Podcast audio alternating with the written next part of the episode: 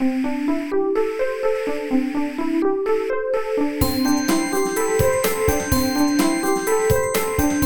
速中文，Slow Chinese。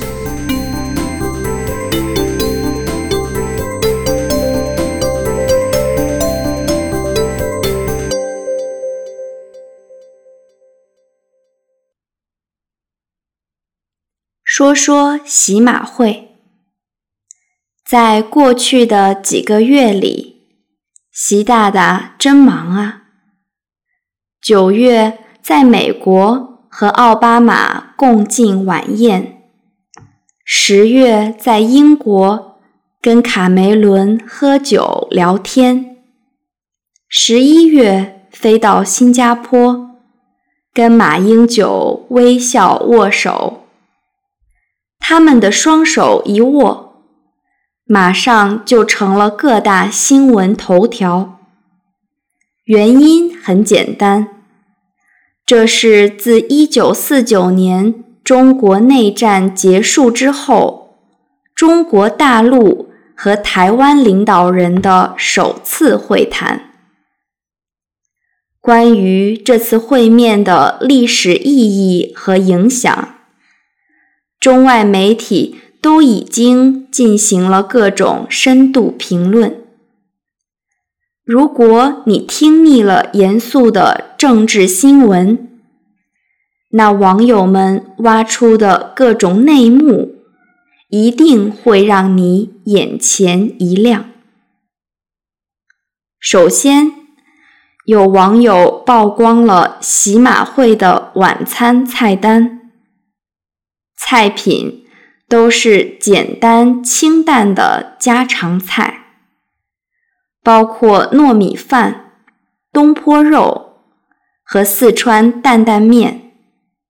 马英九还带来了他喜爱的台湾马祖老酒。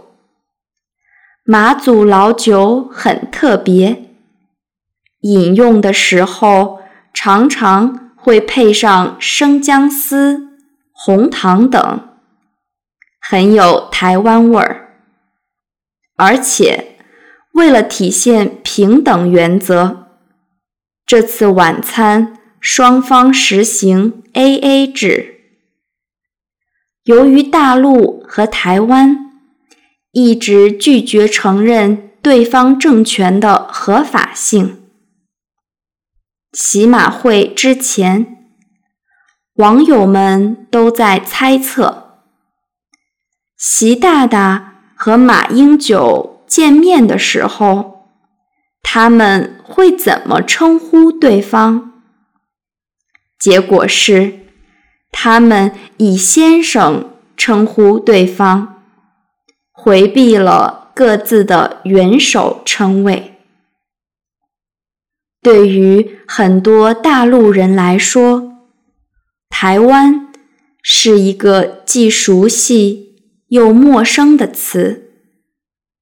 说它熟悉，是因为台湾一直是电视新闻关注的焦点；说它陌生，是因为其实并没有多少人真正去过台湾，了解台湾。